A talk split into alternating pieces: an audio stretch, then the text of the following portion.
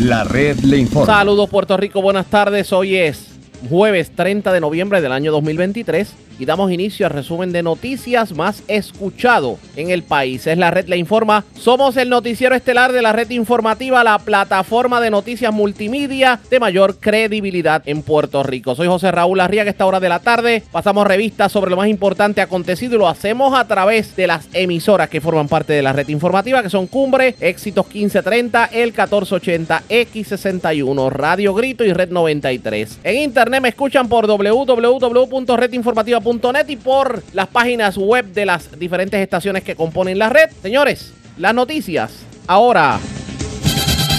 Las noticias.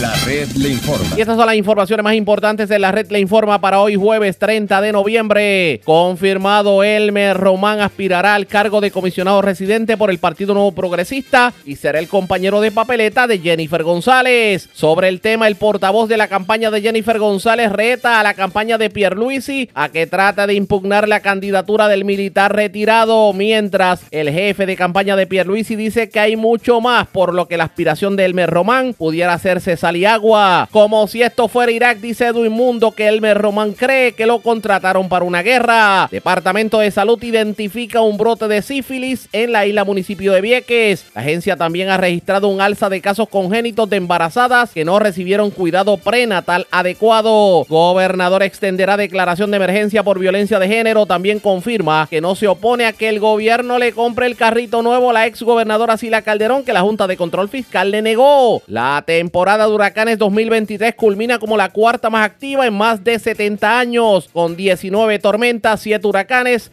y 3 huracanes mayores. Aunque no hubo azote directo a Puerto Rico, sistemas como Brett y Lee nos trajeron lluvia y marejadas fuertes con quemaduras, tres obreros tras explosión de cilindro de gas en planta de Aguada. Amenazan con un rifle a cinco empleados de Luma Energy en caserío de Arecibo. Se roban 171 mil dólares de una caja fuerte en una residencia de Guainabo. Cargos criminales contra agentes de la policía por actos lascivos y agresión sexual contra una discapacitada. Mientras libre bajo fianza septuagenario que se alega cometió actos lascivos contra menor de 10 años en San Lorenzo. Hayan cuerpo de mujer en estado de descomposición en Santa Isabel. Cargos contra hombre de patillas que fue sorprendido en Vega Baja con 18 libras de marihuana. Roban 185 galones de diésel y ocasionan daños al tanque de una compañía de telecomunicaciones en un sector de Utuado. Y radican cargos contra hombre que habría inventado violento robo en su residencia de Guánica. Le mintió a las autoridades. Esta es la red informativa de Puerto Rico. Bueno, señores, damos inicio a la edición de hoy jueves del Noticiero Estelar de la red informativa de inmediato a las noticias. Definitivamente esto no era un secreto a voces, pero hoy se hizo público. Y es que el capitán de la Marina de Estados Unidos y el exsecretario de Estado Elmer Román, pues en efecto va a aspirar a la comisaría residente y es el compañero de papeleta de la comisionada residente Jennifer González. Aunque él considera que la transición al mundo político es un desafío, pero entiende que es otra batalla que va a luchar. Actualmente Elmer Román trabaja en el Pentágono y pues como ustedes recordarán, fue secretario de Estado y secretario de Seguridad Pública bajo la administración de Wanda Vázquez. Recordarán aquel issue de, lo, de, los suministros de Ponce y también de las pruebas de COVID que, estuvo en boca de todos y, y él estuvo bien involucrado.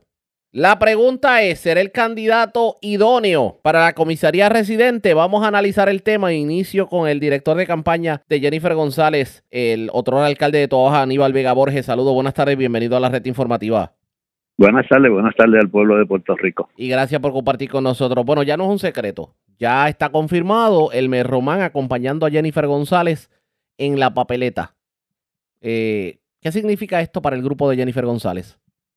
Bueno, significa eh, Arriaga específicamente que ya la comisionada residente eh, Jennifer González, próxima gobernadora de Puerto Rico, anunció quién es su candidato a comisionado residente en la papeleta, que estará radicando con ella el día 3 de diciembre del 2023, este próximo domingo, y ahí arranca la campaña de ambas, eh, ambos candidatos. Va a ser una campaña, te puedo adelantar, donde Jennifer González va a estar solicitando un voto para ella y un voto para su candidato a comisionado eh, residente él radicará el día 3 junto con ella y entonces contestará cualquier cuestionamiento que venga de la campaña de Pedro Pierluisi, como que dicen que, que él no reúne los requisitos.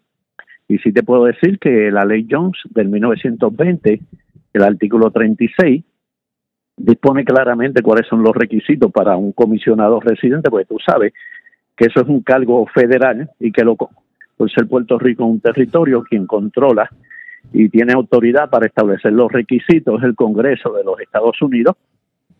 Y el Congreso de los Estados Unidos estableció que se requieren solamente tres requisitos. Número uno, ser ciudadano americano, saber y leer inglés y sobre todo ser mayor de 25 años. Esos son los tres requisitos. La ley electoral diga, dice que en su artículo 5.4 que el candidato, ¿verdad? Tiene que ser una persona hábil. Y así que él radicó, él activó su asiento en el registro electoral, cumple con todos los requisitos y ya estamos preparados para esta campaña. El candidato de Pedro Pierluisi en estos momentos no tiene un candidato para comisionado residente, así que espero que pronto anuncie algún candidato adicional a eso. Eh, vemos que pero, pero mire, mire, mire esto, porque es que el grupo de, de Pierluisi no solamente ha levantado lo de la residencia que pudiera ser subsanable, pero también, ha, también ha levantado otros issues, porque por ejemplo habla de, recuerda aquel issue de los de, de los eh, suministros que se dejaron perder en un almacén en Ponce, también la situación de las pruebas fatulas de COVID, y, están tratando de decir que en todos esos asuntos, tal vez Elmer Román no, actuó como debía. No, y van a decir también que en la guerra de Rusia, por Rusia invadir Ucrania, también el, Elmer Román tiene responsabilidad. Yo te puedo indicar que esto es una campaña de miedo que tienen ellos. No han podido conseguir todavía un candidato para comisionado. Pero William Villafaña no es un candidato idóneo para, para el grupo Pierluisi. Bueno, pues que lo digan, que no lo rechacen más y que digan que ese es su candidato. Igual que a Quiquito, que digan que, que es Quiquito el candidato de ellos. Pero, eh, o que eh, se me olvida la otra de Guainabo, la otra joven eh, que está corriendo también para comisionado residente. O sea, que cojan a alguien, porque en, estos momentos no tiene, Pedro Pierluisi no ha anunciado quién es su candidato a comisionado o a residente, o que diga que no se va a meter en esa contienda, porque es que todavía él no tiene, ¿verdad? O nadie quiere correr en la papeleta para comisionado residente con Pedro Pierluisi. Dígame algo. es la, dinámica que se da. Ahora, yo lo que te puedo decir es que si ellos dicen que Hermes Román no cumple con los requisitos, que sea la propia campaña de Pedro Pierluisi que lo impugne. Si vayan a los tribunales. Ahora, les recuerdo esto es un cargo federal. Esto es un cargo federal. ¿Verdad? Es el Congreso de los Estados Unidos quien establece los requisitos. Eh, Por lo tanto, esto es un caso que se va a ver en la Corte Federal o se impugnan cualquier cosa de, de domicilio. Yo te puedo decir que cumple con todos los requisitos de domicilio, es un elector hábil y afiliado al Partido Nuevo A eso es que iba, porque una cosa es el domicilio, otra cosa es el, ser un elector, eh, digamos, vigente. Porque lo que alega el grupo de Pierluisi es que el Román no votó en el 2020. ¿Y qué tiene que ver eso? No votó en el 2020 y se activó. Como hay electores que no votan en unas elecciones por cualquier otra cosa y vienen y se activan. La ley dispone eso, el código municipal, el código electoral que es la ley 58 del 2020, está clara y precisa, artículo 5.4. ¿Quién es el que tiene que ver con relación a los eh, domicilios? Y se dice que el domicilio lo determina el elector y que hay una presunción de legalidad y que hay y que tienen que probar con pruebas robustas, claras y convincentes, más allá de dudas razonables, prácticamente e impugnar eso. A ellos le corresponden que presenten la evidencia. Dígame Tan sencillo, es el, es el elector el que decide cuál es su domicilio. Dígame algo, para efectos del electorado, ¿Por qué Elmer Román, a juicio de ustedes, es el mejor candidato a la comisaría residente? Varios puntos que te voy a estar planteando. Número uno, es la persona que a mi juicio tiene el conocimiento para ir al Congreso a luchar por la estabilidad. Es la persona que tiene el conocimiento de ir al Congreso a defender los fondos federales y hacer unas relaciones allí con los senadores y representantes, porque es una persona que ha estado, prácticamente ha hecho su carrera en el ejército de los Estados Unidos. Y eso tú sabes que lo respetan mucho en el Congreso de los Estados Unidos. Aparte de eso, también tiene conocimiento de los problemas esenciales que existen en nuestro país. Es una persona que reúne las cualidades ética, moral, liderato y conoce el gobierno de los Estados Unidos. Así que para mí tiene todas las cualidades necesarias para ser un buen comisionado residente, entre otras. Así que yo no tengo ese problema, estaré votando por él. Nuestra gente que respaldan a Jennifer González estarán votando por él. Y yo te puedo informar que el día 2 de junio estaremos trabajando en equipo con todas aquellas personas que no salieron electas dentro del Partido Nuevo Progresista para hacer un buen triunfo. ¿Qué debemos esperar el domingo en Bayamón? Bueno, el domingo en Bayamón se va a estar radicando la candidatura de Jennifer González, de Elmer Román, y habrá una conferencia de prensa por parte de ambos. La participación de la ciudadanía en la actividad. Recuerde que este tipo de actividades lo utilizan como barómetro para, para algunos y van a comparar. Va a haber, la comparación entre lo que ocurrió con Pierluisi allá en el centro de convenciones y lo que puede ocurrir en eh, y va a haber entusiasmo, dedicación y ya tú verás. Y estaremos hablando ese día. Y vamos a estar muy pendientes. Gracias, Aníbal Vega Borges. Gracias por compartir con nosotros. Era el director de campaña de Jennifer González, el otro alcalde de Tobaja, Aníbal Vega Borges. Eso es lo que dice el grupo de Jennifer González. Ahora bien, ¿qué dice el grupo de Pierre Luis? Y vamos a hablar con Edwin Mundo, que es la contraparte de Vega Borges. Es el director de campaña de Pierre Luisi. Pero antes hacemos lo siguiente. Presentamos las condiciones del tiempo para hoy. Hoy jueves, periodos de aguaceros pasajeros pudieran llegar a nuestra zona. Sin embargo, no se esperan acumulaciones significativas de lluvia. Algunas lluvias de temporada en la tarde en sectores del centro y oeste. En el mar, un frente frío continuará al norte de la región durante los próximos días, lo que provocará oleaje peligroso de alrededor de 7 pies en la costa del Atlántico durante el fin de semana. Existe un riesgo moderado de corrientes de resaca para la costa norte de Puerto Rico, desde Aguadilla hasta Fajardo y Culebra, así como al este de Santa Cruz. En la red informativa de Puerto Rico, este fue el informe del tiempo. La red le informa. Señores, regresamos a la red le informa, el noticiero estelar de la red informativa edición de hoy jueves. Gracias por compartir con nosotros. Ya ustedes escucharon cuál es el análisis que da el grupo de Jennifer González sobre la llegada de Elmer Roman a la política. Pero señores, parece que este anuncio para muchos no fue sorpresivo porque alguien lo había adelantado desde hace más de dos semanas. Y de hecho, inclusive adelantó la primera plana del vocero de hoy. Y es la persona que tenemos en línea telefónica, el director de campaña de Pedro Luis y Edwin Mundo. Saludos, buenas tardes, bienvenido a la red informativa. Saludos a Rías, saludos amigos de la red informativa. Y gracias por compartir con nosotros. Yo creo prudente comenzar esta entrevista de la siguiente forma.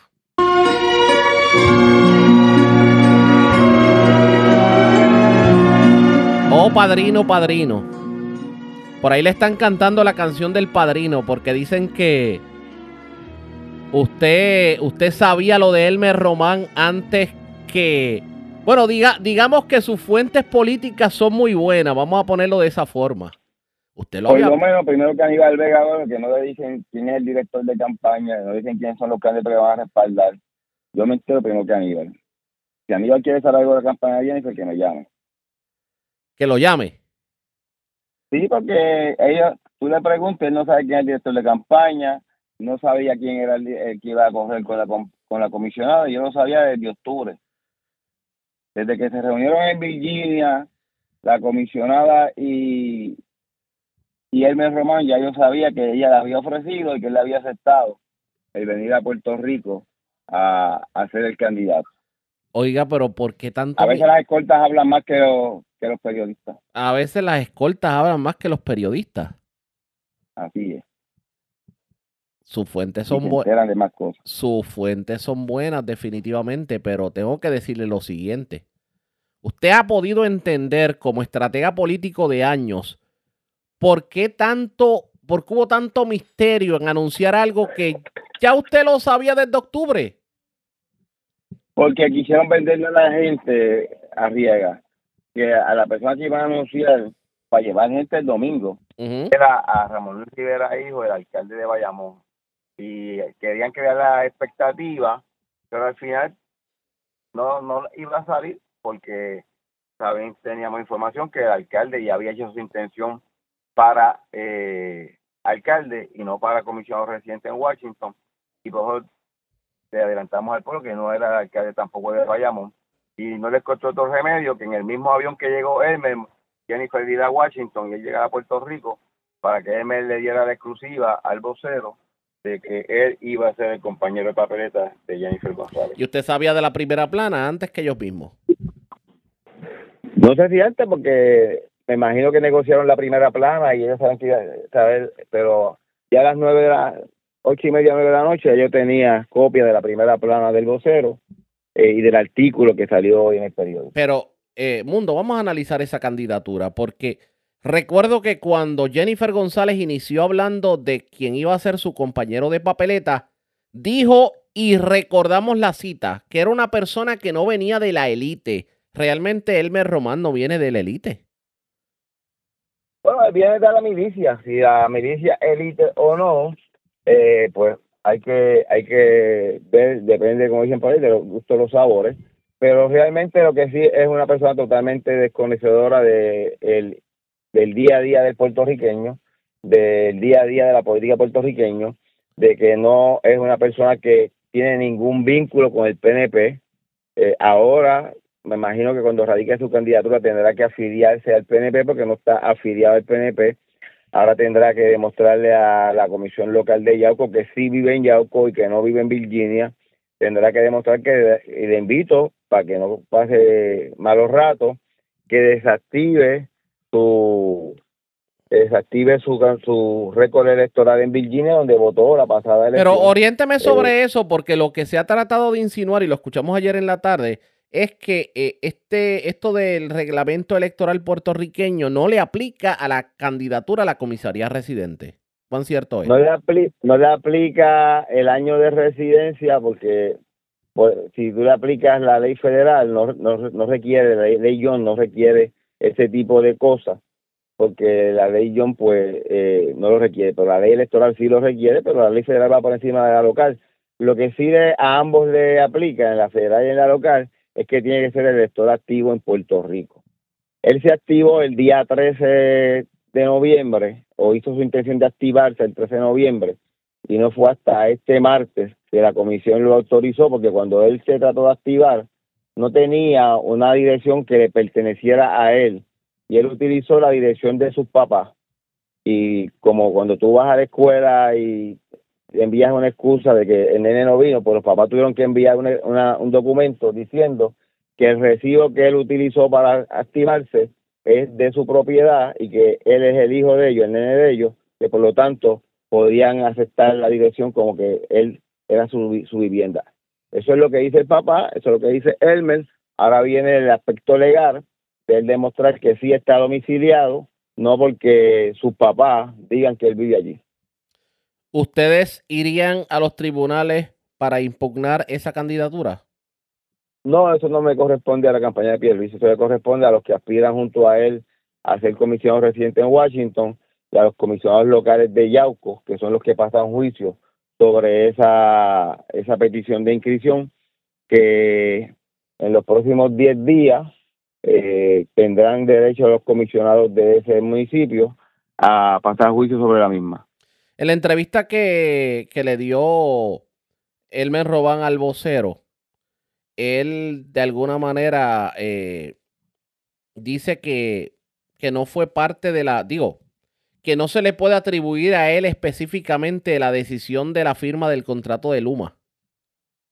¿Y de quién es la firma? La firma no es mía, esa firma que está ahí es la de él, a menos que hayan cogido la mano para que firmara. Pero la firma que está ahí es la de Hermes Román. Si él me dice que esa no es su firma, pues entonces hablamos de otra cosa. Pero la firma que tiene el contrato y las expresiones que están en ese contrato no son nadie, más de Hermes Román. Eh, a menos que él impugne esa firma, pues entonces habría que ver. Pero la firma que está ahí es la de él. ¿Usted recuerda aquel lío del almacén de Ponce que le costó el puesto a, a Carlos Acevedo como jefe de manejo de emergencia bajo la administración de Wanda?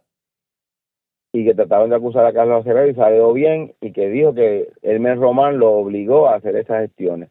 Por Me acuerdo muy bien, me acuerdo también de las pruebas ilegales que compró el gobierno bajo Hermes Román y que tuvo que ir a, la legislatura a dar explicaciones. También me acuerdo de eso. O sea que todas, todas esas cosas que pasaron de alguna manera ponen un detente a lo que pudiera ser una candidatura, no una candidatura, lo que pudieran ser las ejecutorias de Hermes Román si se convierte en comisionado residente. O candidato o aspirante, cada aspirante tendrá que explicar eso durante todo el proceso. ¿Por qué las pruebas? ¿Por qué los almacenes?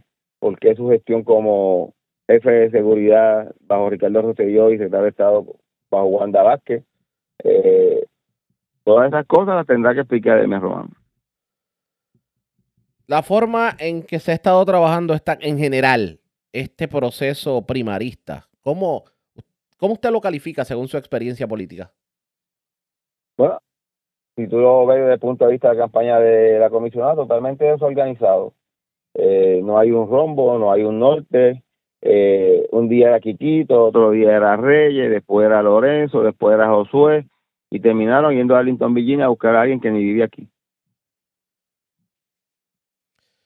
Esto... Y yo no tengo nada en contra de los militares, los militares, fantásticos, hay militares que llevan 20 años en la milicia y todos los años mantienen su récord electoral votando en Puerto Rico, no van a votar al estado donde están eh, destacados. Pero fíjate, fíjese, eh, fíjese esto, pero fíjese esto. Hay quienes pudieran decir que los militares son bien escuchados en el Congreso. ¿Eso no pudiera ser un voto a favor de Elmer? Bueno, lo que pasa es que ese militar tiene que tener vínculo con el Estado o el territorio que quiere representar. Eh, Carlos Romero no era militar y lo escuchaban allí en el Congreso. Eh, Pedro Pierluisi no era militar y lo escuchaban en el Congreso. Eh, así que no es, no es una cosa que sea prioridad ni necesaria. Tiene que buscar a aquel que tenga la pasión y el interés y no vea esto como un trabajo más o como una misión más, como dice él. Él cree que va a Kosovo, él cree que va a Afganistán, él cree que va a una misión más. Y para que tengas un detalle sobre esas mismas expresiones de él, en esa misión él no creía que los puertorriqueños eran ciudadanos americanos, porque él dice que él defendía a la nación en ese momento y ahora viene a defender a esa gente. Nosotros no somos esa gente, nosotros no somos parte de la nación a la cual él defendía y que, y que los militares defienden. Así que nosotros, aunque seamos un territorio de segunda clase, y mis hijos y los hijos puertorriqueños eh, no tengamos los derechos que tiene, tiene él y tenía él cuando estaba allá en Virginia o está en Virginia, él pudo votar por el presidente, él pudo elegir congresistas que tenían voz y voto, mientras los hijos de los puertorriqueños dependemos de los congresistas y la gente que él elegía y el presidente que él elegía para que nos representara y no teníamos ninguna eh, opinión sobre ese asunto. Cierro con esto. Para usted, Elmer Roman es un estadista bona fide. Lo tiene que demostrar, no ha hecho nada por esta idea, lo pararon esta semana frente al Congreso con, con un cartelón como que como dijimos que en eso había hecho. Esta semana le tomaron una foto frente al Congreso con el cartelón para que por lo menos apareciera que había hecho alguna gestión sobre la estadidad. Hasta el eh, tuvo una oportunidad bien buena en noviembre del 2020 que estaba aquí, ni se inscribió ni votó por la estadidad. Ese es el interés que él tiene por ese asunto eh, sobre la descolonización de Puerto Rico. en, el artículo, en el ah. artículo de hoy no hace ninguna referencia a la estadidad tampoco. Y eso es la razón de ser del Partido Nuevo Progresista, definitivamente. Así es. Así es. El PNP se creó no para administrar la colonia, se, creó por Luis Ferré para defender y para convertir a Puerto Rico en el Estado 51. Edwin Mundo, gracias por haber compartido con nosotros. Gracias a ti. Ya ustedes escucharon, era el director de campaña de Pedro y Edwin Mundo Río. Esto de la candidatura a la comisaría residente también se va a poner la más interesante. De hecho, el próximo domingo es, la, es el evento de Jennifer González, transmisión a través de la red informativa, por cierto. Eh, vamos a ver qué ocurre. De hecho, eh, Elmer Román no va a estar dando declaraciones, eh, según se indicó, hasta el próximo domingo. Así que el próximo domingo vamos a hacerle las preguntas correspondientes. Ustedes pendientes que vamos a estar hablando eventualmente sobre el particular. La red le informa. Cuando regresemos, señores, como eso de que hay un brote de sífilis en Vieques. Hablamos del tema luego de la pausa. Regresamos en esta edición de hoy del Noticiero Estelar de la Red Informativa. La red le informa. Señores, regresamos a la red Le Informa. Somos el noticiero estelar de la red informativa, edición de hoy jueves. Gracias por compartir con nosotros. Un brote de sífilis afecta a la región de Fajardo, particularmente la isla municipio de Vieques, con 13 casos activos. Y esta información la hizo pública la, epidemióloga del estado, la doctora Melissa Marzán, quien advirtió que uno de los peligros del brote es el potencial desarrollo de embarazos de mujeres contagiadas que puedan transmitirle la infección a sus bebés. De hecho, ya se han identificado 14 casos de sífilis congénita, es lo que dice la doctora Melissa Marzan. Para que ustedes tengan una idea, los Centros para el Control y Prevención de Enfermedades definen la sífilis como una enfermedad de transmisión sexual causada por un tipo específico de bacteria y en los casos congénicos, congénitos, pues obviamente la, eh, la infección es transmitida de madre a hijo. La preocupación crece y sobre el tema habló hoy el alcalde de Vieques, Junito Corsino, y dijo el alcalde que, pues, hay algo de descuido en la ciudadanía. ¿A qué se refiere en entrevista con Charlie Robles del 1480, la red informativa en el noreste? Vamos a escuchar lo que dijo el alcalde de Vieques, Junito Corsino. Eh, sí, estos días tuve conocimiento sobre lo que está pasando, la situación que está pasando en Vieques. Hoy hay dos noticias, eh, una positiva, una negativa. Ajá. La negativa, pues, es la primera plana del periódico El Nuevo Día. O sea, pero ya se había enterado. Me había enterado Sí. y sí, ya, había, ya había- me había enterado estos días y se está trabajando con la situación. Eh, lamentable, ¿verdad? Lo llamaron del Departamento de Salud. Correcto, sí. Sí. Departamento de Salud me han llamado, me informaron lo que estaba pasando y se van a tomar medidas, ¿verdad? Para prevenir. eh, Pero ¿cómo, contagio. cómo, ¿cómo trabajar con una cosa como esta, alcalde? Aparte de que citen a las personas, ¿verdad? Que tienen sífilis, eh, pero no- eso no es fácil eh, trabajar con eso y mucho menos un municipio. Mira, eh, hay varias, hay varias eh, cosas que se pueden hacer. Primero es eh, La orientación. cada- orientación es lo primero, educación. Eh, esto es una responsabilidad de cada persona. es una responsabilidad. Esto es como el que tiene HIV, sabe que no puede estar teniendo relaciones por ahí sin protegerse, porque puede contaminar a otras personas. Cada persona tiene que ser responsable, más estas madres, ¿verdad? Que están embarazadas, que hay un ginecólogo que está yendo a Vieques. Deben Sí. recibir tratamiento. Y si no le gusta el ginecólogo que está en Vieques, en Fajardo, en el hospital en Caribbean, hay ginecólogo que puede recibir cualquier tipo de atención. No, y, pero y tiene lo que atenderse. y con esta información lo que está reseñando hoy la prensa es de que la enfermedad, pues lo que sea, está, es congénita, o sea que se la están pasando a los hijos. Pero Charlie, es irresponsabilidad de las personas porque tienen que chequearse. Ese, ese chequeo durante el embarazo tiene que ser obligatorio.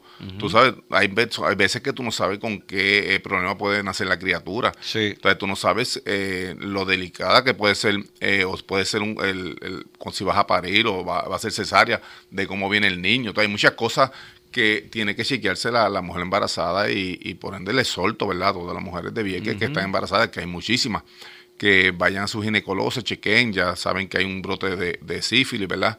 Eh, que tienen que protegerse porque no pueden transmitir esa enfermedad a su criatura. Entonces, eso es algo que no... Están naciendo muchos nenes en, Vie- en Vieques, no nacen, nacen acá en Puerto Rico, ¿verdad? Correcto. Pero, pero hay muchas much- muchachas embarazadas. Hay muchas embarazadas, inclusive está mi hija, eh, entiendo que está para el- la semana que viene. Ajá, Sí, ajá, sí, se sí. convierten en abuelo otra vez. Otra vez en abuelo. Ah, qué eh, bien. Y como estoy en el, el núcleo ese de las que de las amigas de ella, he visto muchas embarazadas. Entonces, hay muchas embarazadas en Vieques. Ah, pues mire para allá, o sea que Vieques, en Vieques sí van a haber niños. Tiene que, tiene que, pues, se nos ha ido mucha gente, ¿verdad? Y necesitamos gente, eh, y hay una planificación que se tiene que hacer para un futuro, porque no puedo Sí. tener una isla desierta. Ajá. Entonces, se nos han ido muchas personas, pero tienen que ver viequenses allí, tiene que ver personas que construyan, que sea el futuro de nuestra isla. Y por ende, pues, es bueno que haya nacimiento.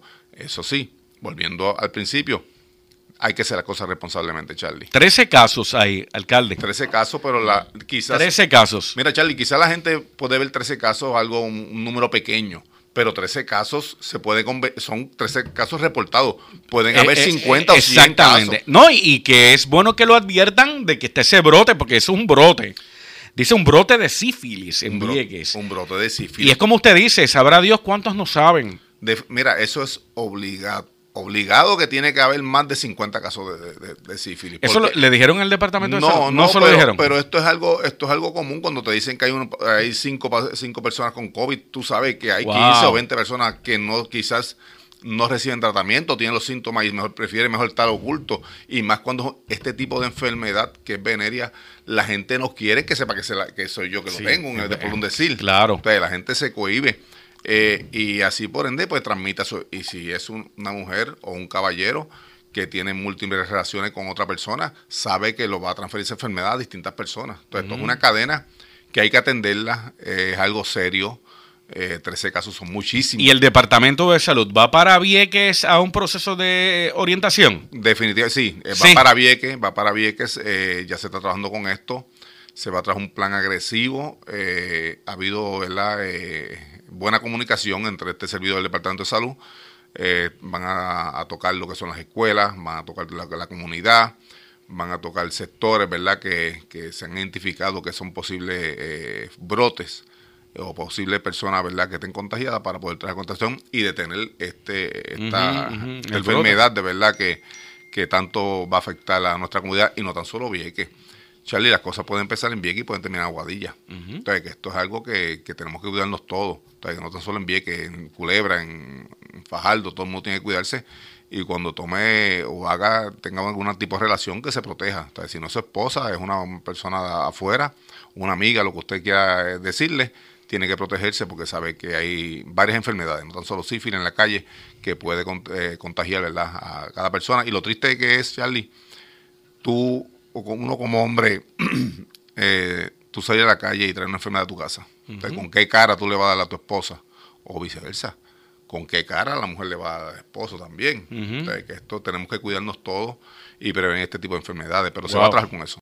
Corsino, que de hecho estuvo en la Isla Grande en el día de hoy, aprovechó para darle públicamente el espaldarazo a Pedro Pierluisi y dice que ha sido el gobernador que más fondos ha dado a la Isla Nena. ¿A qué se refiere? Vamos a escuchar. De 326 mil dólares para faltar lo que es el balneario, Zumbay, que eso nunca se ha faltado. ¿Le da 326 Sí, mil? sí, me da. Eso fue el estimado que hizo la compañía, que, no, que va a faltar. Porque es el área de estacionamiento nada más. el área, la entrada y el área de estacionamiento, porque lo demás pues es más eh, complicado porque sabemos que lo que es el, el asfalto tiene contaminantes y tenemos cerca la vía bien Sí.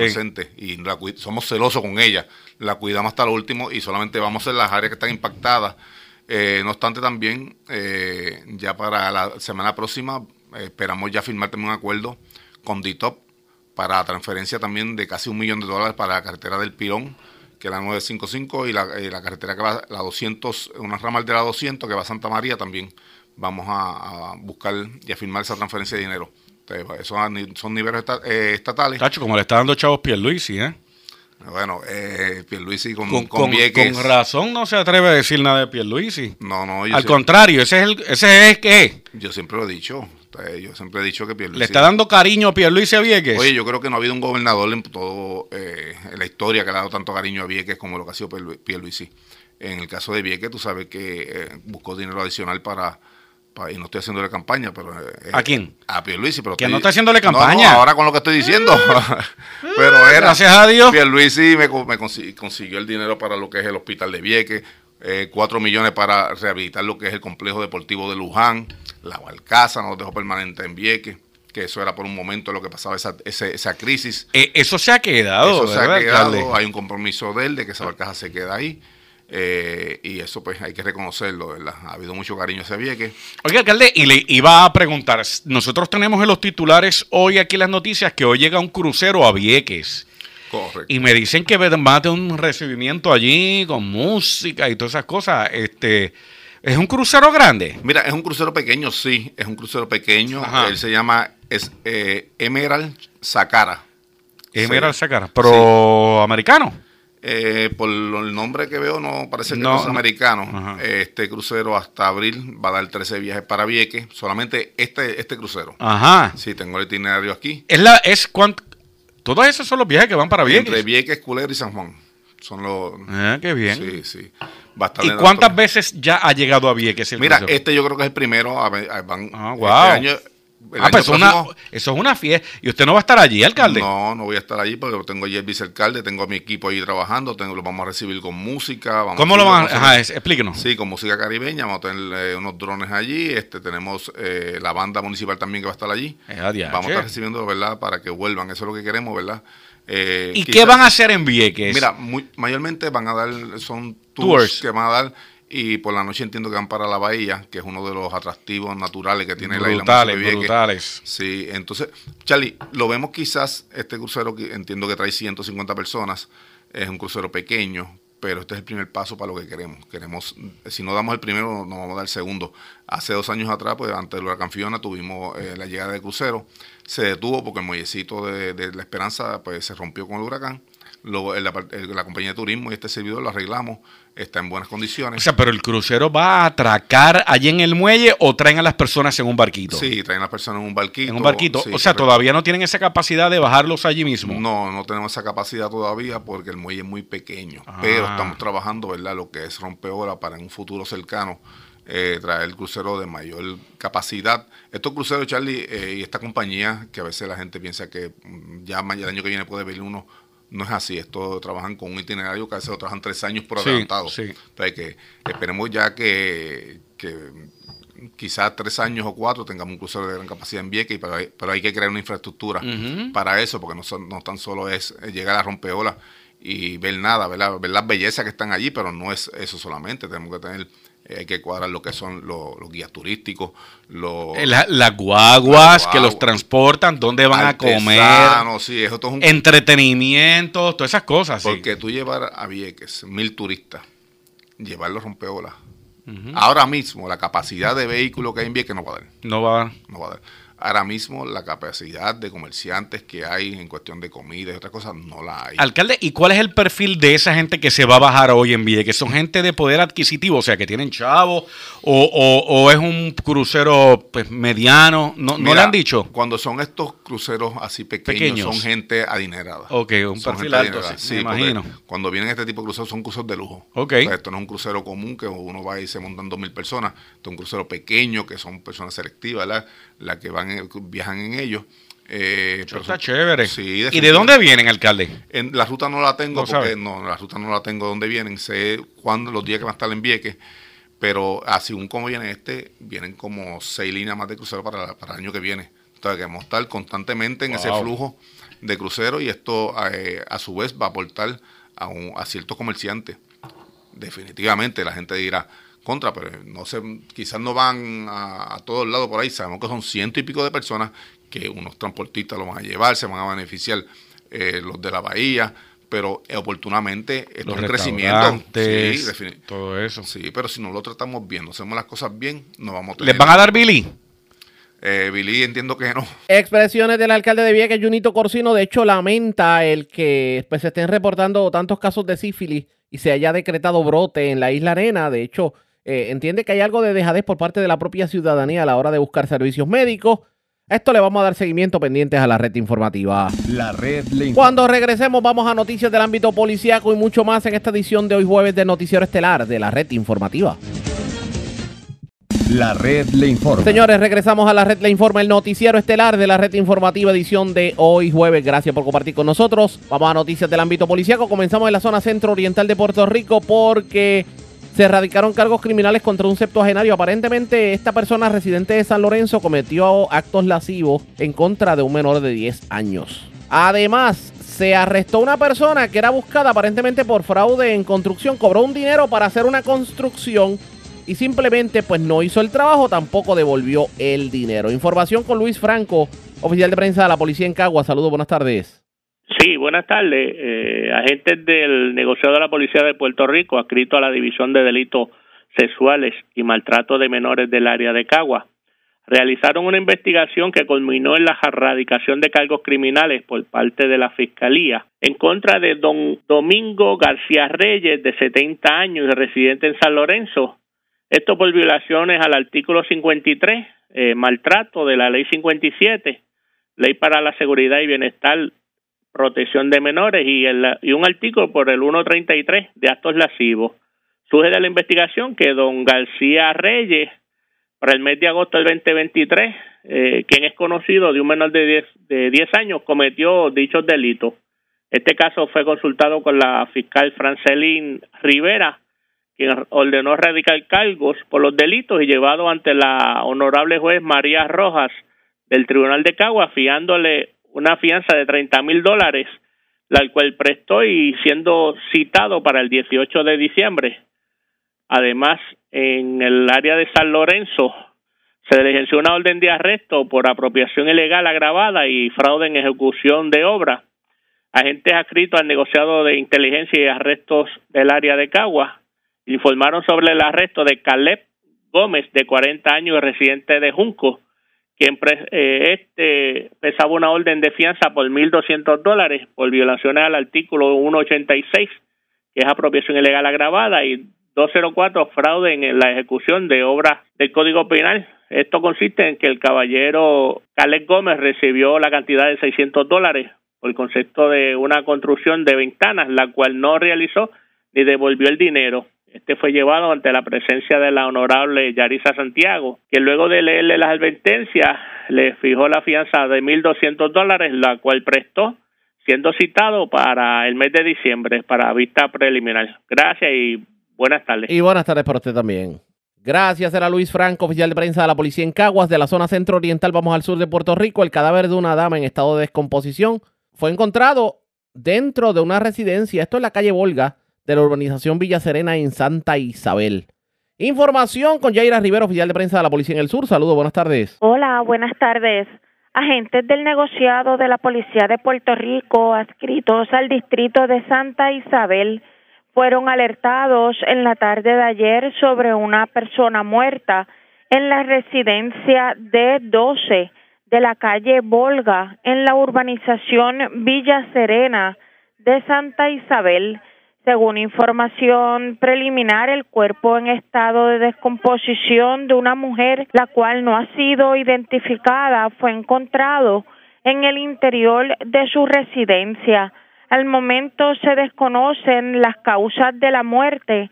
Personal de la División de del Cuerpo de Investigaciones Criminales de Ponce, en unión al fiscal de turno, se hicieron cargo de la investigación el cuerpo se le ha trasladado al Instituto de Ciencia Forense, donde se le practicará la autopsia de rigor y otras pruebas periciales para determinar las causas de la muerte en este caso. Gracias por la información. Buenas tardes. Buenas tardes. Gracias, era Yaira Rivera, oficial de prensa de la policía en el sur y del sur. Vamos a la zona metropolitana porque, señores, se llevaron 171 mil dólares de una residencia. Usted se preguntará en dónde. Le vamos a orientar en esta edición. También asaltaron a una persona que se encontraba en el estacionamiento del Santa Rosa Mall en Bayamón. Información con Wanda Santana, oficial de prensa de la policía en Bayamón. Saludos, buenas tardes. Buenas tardes para usted y para ¿Qué información tenemos? Agentes del negociado de la Policía de Puerto Rico, adscritos al precinto de Juan Domingo, investigaron un escalamiento reportado en horas de la tarde de ayer en el condominio Portofino en Guaynabo. De acuerdo a la información, alegó el querellante de 74 años que alguien logró acceso al interior de su apartamento sin forzar ninguna puerta ni ventana. Acto seguido se apropiaron de 171 mil dólares en diferentes denominaciones que se encontraban en el interior de una caja fuerte. Los agentes adscritos al distrito policíaco de Juan Domingo investigaron preliminarmente y refirieron a la División de Propiedad del CIC de Bayamón. Por otra parte, a las siete y 45 de la noche se reportó un robo en el área del estacionamiento del Santa Rosa Mall en Bayamón, donde alegó la perjudicada que mientras se encontraba caminando por el área del estacionamiento se le acercó un individuo, quien utilizando la fuerza la despojó de una cartera y su teléfono celular, marchándose este del lugar. El agente José Collazo, adscrito a Bayamón Centro, investigó y refirió a la División de Robo del Cuerpo de Investigaciones Criminales de Bayamón, quienes continuarán con la investigación.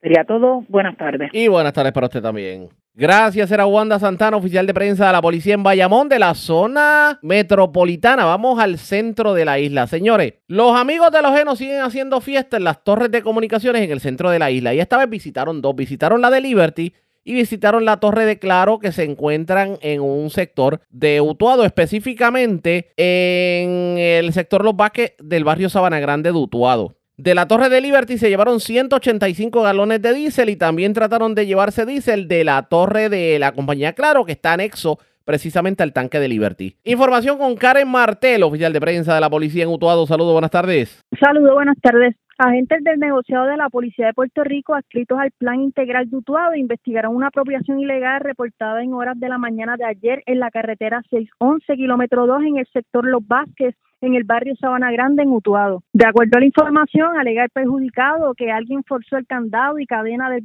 del portón de entrada de las facilidades de la antena de Liberty de dicho lugar obteniendo acceso al interior, donde se apropiaron de 185 galones de combustible diésel y también le ocasionaron daños al tanque de la compañía Claro, el cual queda anexo al tanque de la compañía Liberty. El valor de la propiedad hurtada es de 916 dólares aproximadamente. El agente Rafael Reyes, adscrito al Plan Integral de Utuado, investigó de manera preliminar y refirió el caso al Cuerpo de Investigaciones Criminales del área de Utuado para que continúen con la investigación. Eso es todo lo que tenemos por el momento. Gracias por la información. Buenas tardes. Muy buenas tardes. Gracias, era Karen Martel, oficial de prensa de la policía en Utuado de la zona de la montaña. Vamos al norte de Puerto Rico. Tremendo susto pasaron varios empleados de Luma porque llegaron al residencial Trina Padilla en Arecibo no pudieron reparar una avería en el residencial porque simplemente una persona con un arma larga le dijo pongan pies en polvorosa que no los queremos aquí. Información con Wanda Vázquez, directora de la oficina de prensa de la Policía en Arecibo. Saludos, buenas tardes. Sí, gracias. Muy buenas tardes. Pues ayer en horas de la tarde se estuvo investigando esta querella donde empleados de la compañía Luma este, se encontraban en el residencial Trina Padilla de Sanz en Arecibo. Ellos fueron a realizar una avería que se encontraba en el área de, de residencial y al momento cuando llegaron, un individuo llegó portando un arma larga eh, amenazando y agredió a uno de los empleados. Estos pues se tuvieron que marchar del lugar ya que pues este tomaron este verdad las medidas y llegaron hasta el cuartel de la policía para hacer la querella. Los empleados pues este al momento pues no pudieron terminar eh, o, comenzar a hacer la este avería que se encontraba en dicho residencial. El agente Elvin Avilés, adscrito al precinto 107 de Arecibo, investigó preliminarmente, entonces envió a el Cuerpo de Investigaciones eh, Criminales de Arecibo que van a continuar con esta investigación. Gracias por la información, buenas tardes. Igual. Gracias, era Wanda Vázquez, oficial de prensa de la Policía en Arecibo del Norte. Vamos a la zona noreste de Puerto Rico porque se llevaron 3 mil dólares de un vehículo estacionado en la urbanización Villa Fontana en Carolina. Iliana Echevarría, oficial de prensa de la policía en Carolina, con detalles. Saludos, buenas tardes. Saludos, muy buenas tardes a todos. Tenemos que una apropiación ilegal fue reportada a eso de las 10 y 14 de la noche de ayer. Hechos ocurridos en la urbanización Villa Fontana en Carolina. Según el informe preliminar, manifestó el querellante que alguien obtuvo acceso al interior de su vehículo Ford F-150 y se apropió de un sobre de color blanco que en su interior contenía tres mil dólares en efectivo.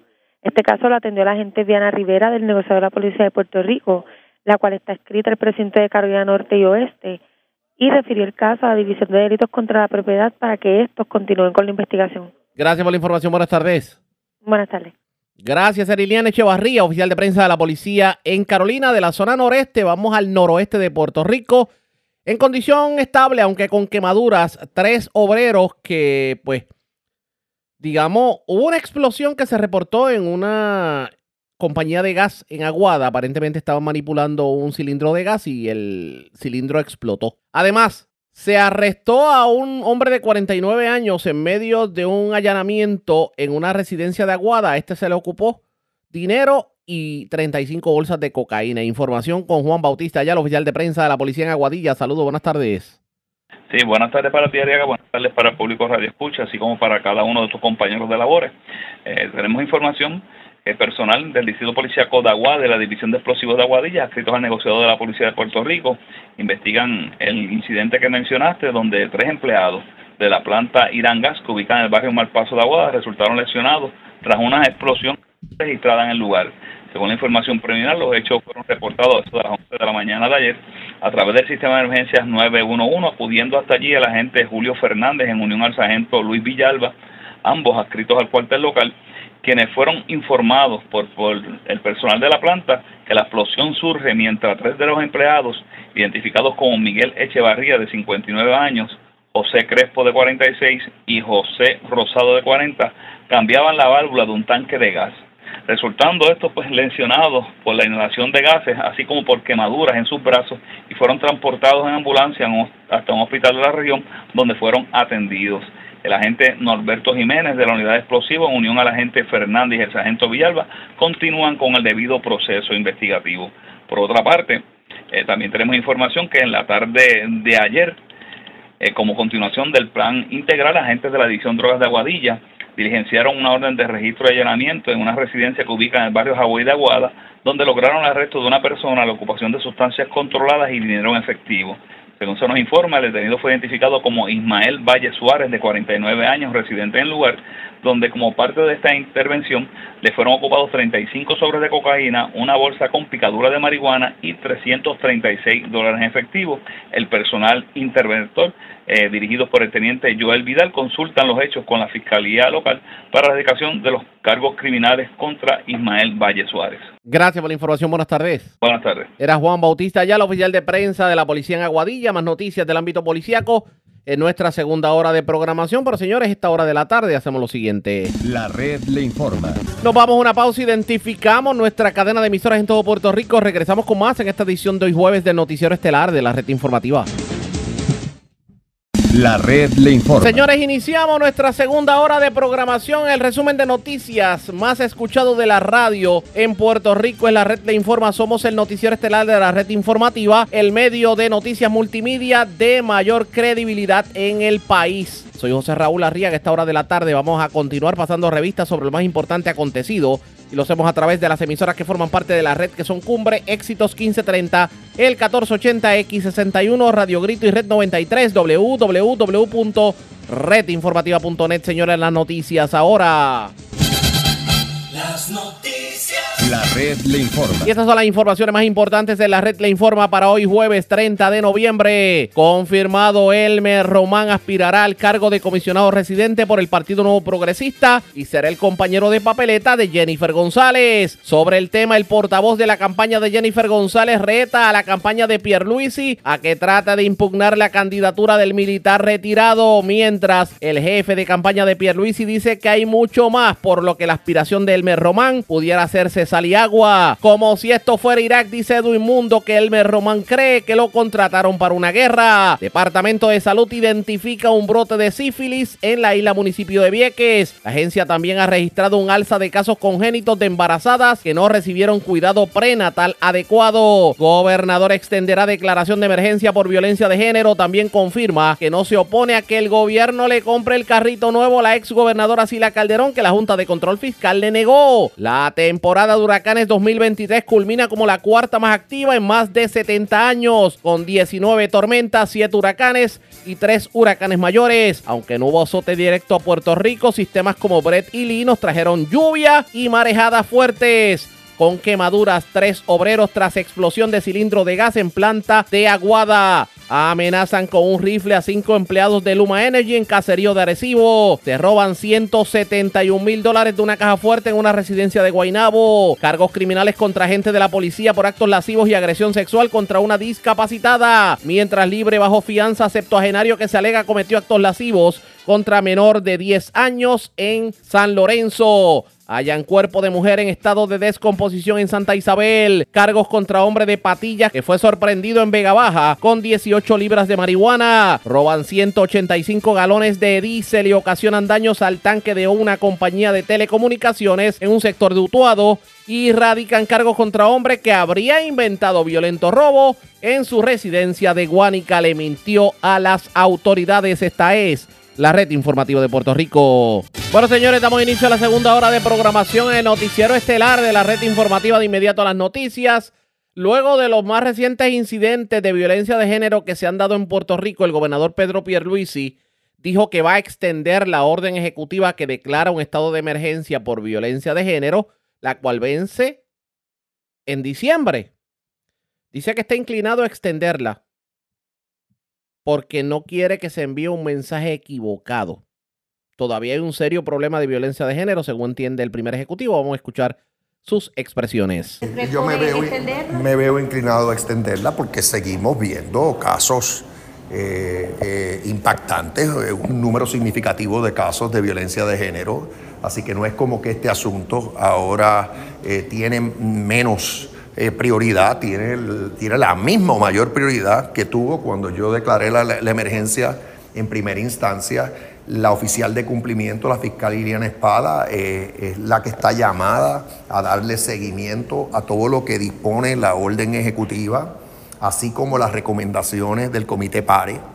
Y, seguimos, por cierto, se sigue aumentando el número de municipios que caen bajo el, el POPOP, eh, es decir, el, el COPOP, ¿correcto? Que es el Centro eh, de Operaciones para las Órdenes de Protección, que es precisamente eh, el centro en la policía que monitorea todas estas órdenes de protección y cuando ve que la, la parte, eh, el, la, quien es objeto de la orden tiene licencia para portar o poseer armas, procede inmediatamente a desarmar a la persona. Y eso es, una, eso es algo que está en curso. Ya, seguimos aumentando el número de municipios que ya cubre el COPOP y, eso lo menciono como uno de, una de las cosas que está en curso. Otra de las cosas que está en curso es la implantación del, del currículo de, enseñanza de equidad y respeto en nuestras escuelas de forma transversal. aquí estamos en proceso de implantar la carta circular que emitió el pasado secretario de Educación, eso está, eso está encaminado. De igual manera, eh, está, está encaminada la iniciativa de aumentar el número de municipios que establecen protocolos para el manejo de casos de, violencia eh, de género y violencia doméstica. Así que, pero, claro, la, la, Fiscalía en Espada es la que puede abundar en cuanto al estatus de todas las diferentes iniciativas que cubre la orden ejecutiva que declaró la, la emergencia por violencia de género y que incluyó eh, una serie de, medidas que, tenemos que tomar. ¿Y hace una, hace una diferencia que estemos en una emergencia o que usted no bueno, eh, la declaración? Lo que hace en realidad eh, es que confirma la prioridad que tiene desde el punto de vista fiscal y presupuestario. se han estado asignando recursos adicionales para atender las áreas que cubre la orden ejecutiva y yo lo que lo que pasa es que yo eh, me inclino a extenderla porque no quiero enviar el mensaje equivocado.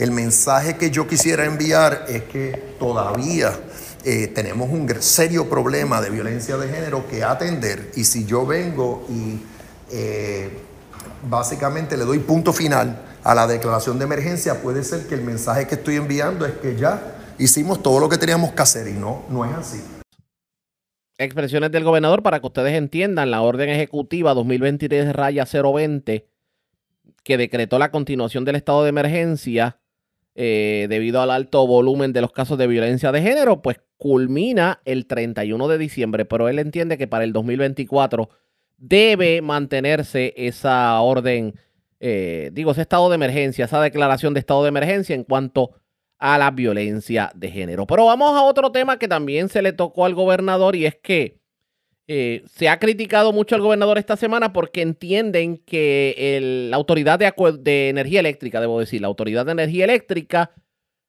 le va a dar un salvavidas económico a la carbonera AES en Guayama. Sí confirma el gobernador que hay una enmienda en el contrato, pero asegura que no se trata de un rescate financiero, y esto tampoco va a implicar el que va a aumentar la tarifa energética. ¿A qué se refiere? Vamos a escuchar. ¿Por qué no aumentaría la luz? No hay tal rescate y tampoco se vislumbra un aumento en la factura de la luz como resultado de, la enmienda eh, propuesta. Este asunto está bajo la consideración del negociado de energía. Eh, lo que se está haciendo aquí es lo que se vislumbró en la ley 17 del 2019, eh, que es la ley que establece la política pública energética de Puerto Rico. Esa ley exige que la planta de AES cese de funcionar, o sea, se apague para final del 2027. Pero esa ley también eh, permite y propicia que AES eh, convierta por lo menos parte de su generación a energía renovable, o sea que deje de quemar carbón de aquí al 2027 y en vez de estar quemando carbón, pues eh, utilice energía renovable. La enmienda está dirigida a acelerar ese proceso, a que se dé esa transición, esa conversión de fuente de energía eh, en manos de AES. Esa es la intención de la enmienda, no conlleva un aumento en la factura de la luz, eh, pero la última palabra en este momento dado la tiene el negociado de energía. Eh, se ha llevado a cabo una vista pública, entiendo, por lo menos se han recibido comentarios públicos, así que ah, eh, yo confío que el negociado tome la decisión que corresponde.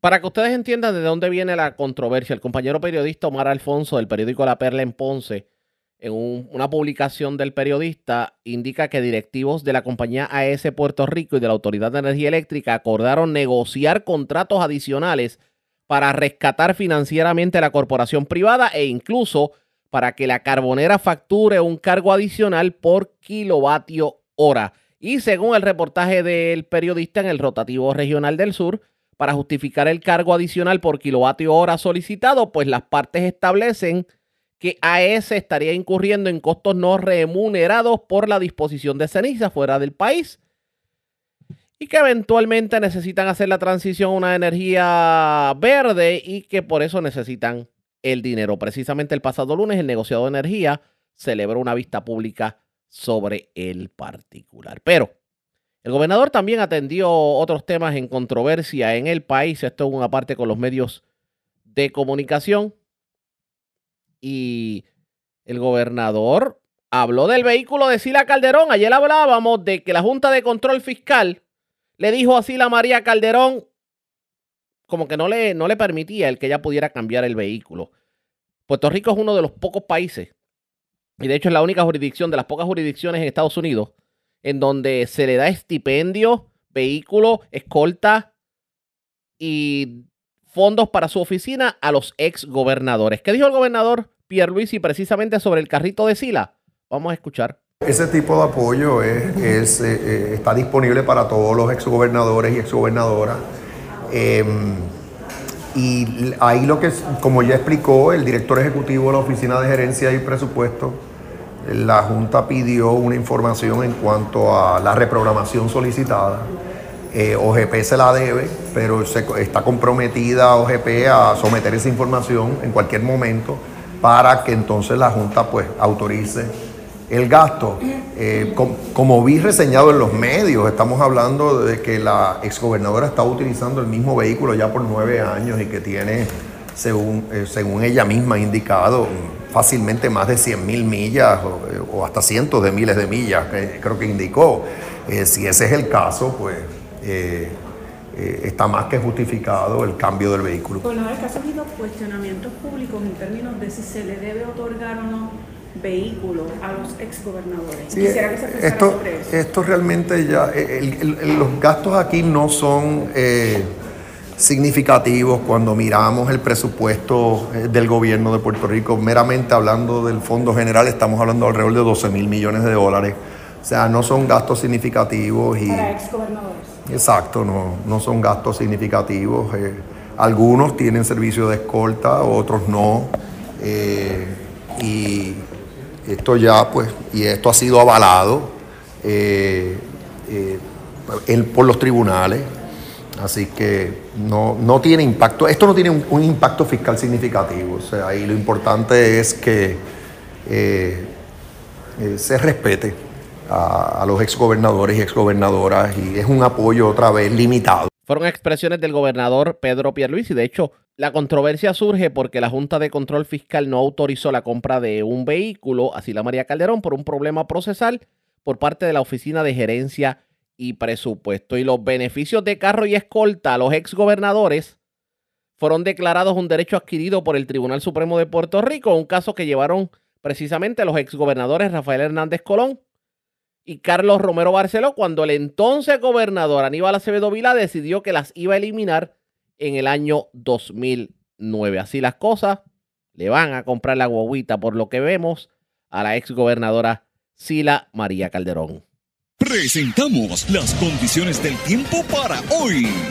Hoy jueves, periodos de aguaceros pasajeros pudieran llegar a nuestra zona. Sin embargo, no se esperan acumulaciones significativas de lluvia. Algunas lluvias de temporada en la tarde en sectores del centro y oeste. En el mar, un frente frío continuará al norte de la región durante los próximos días, lo que provocará oleaje peligroso de alrededor de 7 pies en la costa del Atlántico durante el fin de semana. Existe un riesgo moderado de corrientes de resaca para la costa norte de Puerto Rico, desde Aguadilla hasta Fajardo y Culebra, así como al este de Santa Cruz. En la red informativa de Puerto Rico, este fue el informe del tiempo.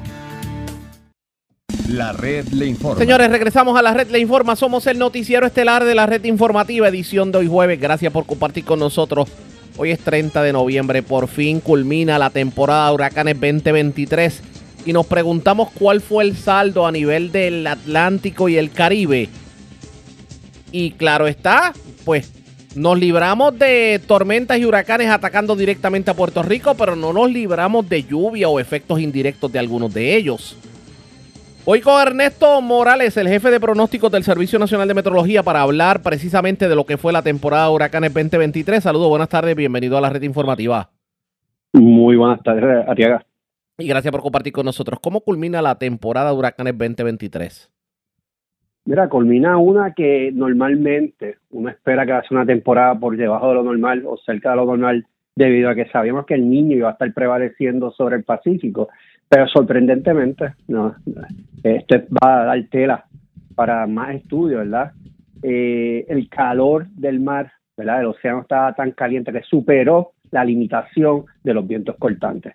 Por lo tanto, eh, tuvimos una, una temporada sobre lo normal. Esta es la temporada número 4 desde el 1950, donde casi se llega a todos los nombres de, la lista de la temporada, solamente faltaron dos.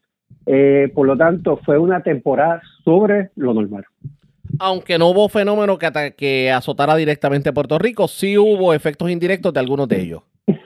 Exactamente. Mira, especialmente Brett fue uno que fue nos afectó a nosotros directamente en cuestión de que fue la primera eh, sistema que se desarrolló este tipo era un, este tipo de sistema en un tipo de sistema de Cabo Verde, ¿verdad? De los que salen de África. Y esto no ocurre hasta agosto y tuvimos esto a mediados de septiembre. Este sistema pasó por el sur de, Puerto Rico trayendo lluvia sobre, sobre la isla y condiciones marítimas bien peligrosas para la costa sur. Pero lo más, lo, el, el impacto más directo que tuvimos esta temporada fue el mes de septiembre. El mes de septiembre los vientos cortantes disminuyeron significativamente, por lo tanto le dio una, un break a los sistemas a desarrollarse, un periodo para que se desarrollaran. Pero muchos de estos sistemas, la, trayectoria era girando hacia el norte de la región local. El efecto directo que tuvo esto sobre nosotros fueron las grandes marejadas que desarrollaron y afectaron la costa norte, que tenemos en ese periodo cuatro muertes asociadas a las corrientes marinas. Por tanto, aunque sea el sistema esté lejos de Puerto Rico, puede tener un impacto directo sobre la isla. Eh, aparte de Brett, ¿hubo, algún, otro sistema que también, digamos, nos dejó algún efecto precisamente en esa temporada, en ese mes de septiembre? Mira, tenemos la tormenta más fuerte esta temporada que fue Lee, ¿verdad? una, este sistema va a ser bien estudiado ya que subió 85 millas por hora, ¿verdad? Eh, una rápida intensificación en 24 horas. Por lo tanto, este sistema pasó al norte de Puerto Rico, pero también trajo eh, una que otra lluvia fuerte. Eh, las lluvias más fuertes fueron más asociadas, esta temporada fueron asociadas más a vaguadas. los sistemas que pasaron al norte de Puerto Rico, pues lo que, lo que recibió eran las lluvias remanentes del mismo. Sí, el llamado rabo también, como dicen por ahí. El rabo bastante débil, es correcto. Eh, me dice que es la cuarta vez en, en lo que se tiene récord por parte de meteorología que por poco se cubre la lista de nombres completa. Es correcto, es la cuarta. Eh, tuvimos, llegamos hasta Tami, por, por, lo tanto solamente faltaban dos nombres más para completar los nombres de la lista de, ya asignada para este año. Aparte de lo que tiene que ver con esto, bueno, es que tenemos, eh, yo creo que esta temporada hay que analizarla bastante porque... No, hoy, hoy, hoy termina la temporada oficialmente. Esto no, no descartamos que otros sistemas subtropicales o tropicales se estén generando en los próximos días, uno. Y dos, ahora es que los científicos, los expertos en esta materia, se sientan a hacer el análisis de toda la temporada para entender aún más lo que es la mm. ciencia detrás de Pero vamos precisamente con eso. ¿No descarta que después del 30 de noviembre te se pueda formar algo por ahí? No, no por aquí, pero puede ser en el Atlántico noreste, que aún las aguas están bastante calientes y vemos que eh, los, los, modelos están sugiriendo algún sistema de baja presión desarrollándose, eh, quizás con una característica tropical. Esto no nos va a afectar a nosotros, ¿verdad? Por lo tanto, yo creo que ya el puertorriqueño puede quitar las tormenteras y puede comenzar a poner las luces de Navidad. Oiga, ¿y cuántas tormentas y huracanes en total se formaron, si tienen número? Mira, eh, el número final de, de la temporada fueron 19 eh, tormentas con nombre, 7 huracanes y 3 huracanes intensos. Intenso quiere decir de categoría 3 o más. Me dijo 19 tormentas, 13 huracanes y 3, y, 3 intensos. 19 huracanes con nombre. No, 19 tormentas. Tormentas con nombre, 7 huracanes y 3 huracanes mayores. Wow. O sea, que estamos hablando que fue inclusive superó las expectativas. Sí, superó las expectativas porque las expectativas siempre son eh, que va a estar cerca de lo normal o por debajo de lo normal debido al, a que el niño ya estaba prevaleciendo sobre el Pacífico. Pero nos dimos cuenta que el calor del océano pudo más que los vientos cortantes. Llega la Navidad y ya estamos sintiendo el frío navideño. De hecho, estamos viendo un fenómeno curioso. En la temporada de huracanes se adelantaron, se adelantó el desarrollo de tormentas y huracanes. Ahora estamos viendo que en Navidades se está adelantando el frío, porque tradicionalmente este tipo de temperatura la sentíamos en enero y febrero. Pero te tengo una mala noticia, Arriaga. Quizá ya para la semana que viene vamos a ver otra vez las, las temperaturas un poco más calientes. Por lo tanto, esto es una probadita de las temperaturas que vamos a tener en un futuro, ¿verdad? En el mes de finales de diciembre, enero, febrero, pero todavía tenemos estas aguas calientes que están rodeando la isla y estas aguas calientes ayudan que estas temperaturas normales sobre tierra puedan subir más de lo normal. Cierro con esto, ¿qué aprendimos de la temporada de huracanes 2023? Mira, la temporada de huracanes 2023 a, nivel mundial fue increíble. Tuvimos a, a Hillary, que estuvo afectando a San Diego. Entonces, nunca se había emitido eh, boletines de ciclones tropicales para esa región. Eh, tuvimos a, Otis, que fue un sistema también que afectó a Acapulco, un sistema que tuvo también una rápida intensificación, que los modelos no veían ese desarrollo. Vimos también en el Atlántico que los modelos fueron un poquito erráticos, ¿verdad? Eh, no había consenso entre los modelos, muchas de, de las ocasiones que teníamos sistemas cerca de Puerto Rico, por lo tanto, aquí hay tela para cortar, aquí hay tela para mejorar. Y, mejor que todo es, aprendimos más de esta temporada y esto nos va a ayudar a nosotros como equipo del Servicio Nacional de Meteorología a cómo comunicar el peligro al, público de una mejor manera. Y que la gente aprenda a no confiar en tanto meteorólogo de chain que hay en las redes sociales. Mira, eso lo dijiste tú, no lo digo yo, pero sí es cierto. Siempre se exhortamos al público que solamente escuchen eh, fuentes oficiales, ¿verdad? que, que puedan confiar. Eh, muchas de estas personas que no tienen, que tienen estas cuentas eh, en Facebook y en YouTube, tiran las cosas sin ningún, ¿verdad? Sin ningún, no, no, tienen ningún, ninguna razón de ser, eh, solamente repitiendo lo que dicen los modelos. Los modelos una herramienta, esos modelos que tienen que ser analizados por expertos. Y eso es lo que es el pronóstico, no es lo que está diciendo el modelo. Vamos a estar pendientes. Gracias por haber compartido con nosotros. Gracias por los Arriaga. Como siempre, era el jefe de pronósticos del Servicio Nacional de Meteorología, Ernesto Morales. Así acaba la temporada de huracanes 2023. 19 tormentas, 7 huracanes y 3 huracanes mayores. A la pausa, regresamos en breve con más en esta edición de Noticiero Estelar de la Red Informativa. La red le informa. Señores, regresamos a la red le informa, el noticiero estelar de la red informativa. Gracias por compartir con nosotros. En muchos municipios ya desapareció el transporte colectivo y los municipios como tal han tenido que hacerse cargo. Ya las piscicorre no se ven. muchas personas optan por el vehículo. Pero tomando en cuenta cómo está la economía, muchas personas han regresado al transporte colectivo.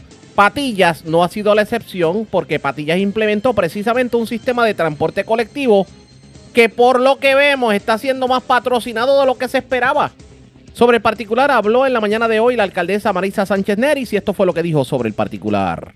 Y hablando de actividades, eh, tengo que agradecerle, eh, ¿verdad? Y exhortarle y recordarle a nuestros ciudadanos que el transporte colectivo ha sido de mucho éxito en nuestro pueblo de Patilla. Gracias Patilla por apoyar estos servicios que son para ustedes totalmente gratis y aún le invitamos a que hagan uso de este servicio que tenemos disponible.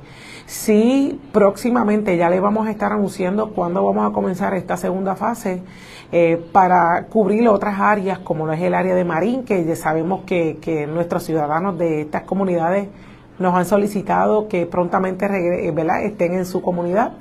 Ya tenemos listos ya los vehículos oficiales que van a estar eh, recorriendo esa, esa área y también hay un sector en el área de los pollos, Providencia, a que también vamos a iniciar esa ruta. Así es que gracias y la exhortación a continuar utilizándoles. Ya les puedo notificar que más de mil ciudadanos han hecho uso de los servicios del transporte colectivo en nuestro pueblo de Patillas. Eh, estamos evaluando la, la posibilidad de ampliar horarios de nuevas rutas, pero eso va a depender del uso, de la demanda que tengan los vehículos oficiales. Así es que montate en la guagua, como, como le decimos, eh, utiliza el servicio de transporte colectivo, evítate los tapones, el problema de estacionamiento y podemos agilizar ese proceso. Se han creado unos horarios, eh, ¿verdad? Que se han establecido unos horarios para la salida desde el terminal de carros públicos. Hay algunas rutas que tienen muchísima demanda, como la ruta de Guardarraya, el Bajo. Esa ruta eh, ha sido todo un éxito. Siempre, la gran mayoría de las veces, recorren en total capacidad. Así es que qué bueno que están haciendo uso del transporte colectivo y los que no lo han probado en la zona urbana, montate en la guagua, porque porque la guagua está eh, visitando, está recorriendo eh, todas las urbanizaciones, la zona urbana de nuestro pueblo. Así es que cuando usted vea esa guagua cerquita de su hogar, busque la parada más cercana, montese la guagua, muévase a la zona urbana y de regreso a su hogar antes de las 2 y 30, porque el servicio es para usted totalmente gratis. Los niños, los jóvenes, eh, pues también pueden utilizarlo, los estudiantes que van eh, de regreso a, la escuela, que van, se presentan todos los días, también pueden hacer uso eh, del transporte colectivo. Así es que ese, ese proyecto depende de usted si usted eh, lo utiliza, si usted no requiere que ampliemos los servicios, pues así lo vamos a hacer. Vamos a estar identificando las nuevas rutas que van a comprender la comunidad de Marín, Los Barros y Marín Alto. Lo sabemos, lo reconocemos. Eh, ya próximamente le vamos a estar anunciando oficialmente cuándo va a dar el inicio. De igual manera, la, eh, la, la ruta de Jacaboa, que comprende también sectores de los pollos y el área de Providencia, también vamos a estar iniciando esta segunda fase. Así es que continúen utilizando el transporte colectivo que es de beneficio para nuestro pueblo de Patilla y dejándoles saber que somos eh, pioneros en el servicio colectivo con, con un transporte, ¿verdad? con este servicio de transporte en toda nuestra zona sur, sureste de nuestro pueblo. Eso dijo la alcaldesa Marisa Sánchez Neris. Lo cierto es que ha sido innovador el que se haya implementado este sistema de transporte público, sobre todo tomando en consideración que muchas personas que viven en los campos de Patillas, pues tenían problemas para llegar al casco urbano y también pues personas que no tienen vehículos y los que por la situación económica pues pretenden economizar. Y qué mejor que la guaguita que lo va a llevar al pueblo y después lo regresa. Todo tiende a indicar que fue mejor de lo planificado lo que está ocurriendo a estas alturas del juego con el transporte colectivo en patillas. Vamos a ver cómo fluye en el transcurso de la semana. Viene una segunda fase para otros sectores. Ustedes pendientes a la red informativa. Cambiamos de tema y vamos a esta hora más noticias del ámbito policíaco porque coincidentalmente una persona, un hombre residente de Patilla fue arrestado en Vega Baja con gran cantidad de cocaína en su vehículo y dinero en efectivo. Este fue arrestado por las autoridades. También desconocidos llegaron a una estación de gasolina, la estación Puma de la avenida González Justi de Guaynabo, amenazaron al empleado y se llevaron artículos de tabaco valorados en dos mil dólares. Wanda Santana, oficial de prensa de la policía en Bayamón, con detalles. Saludos, buenas tardes. Buenas tardes para usted y para todos. ¿Qué información tenemos?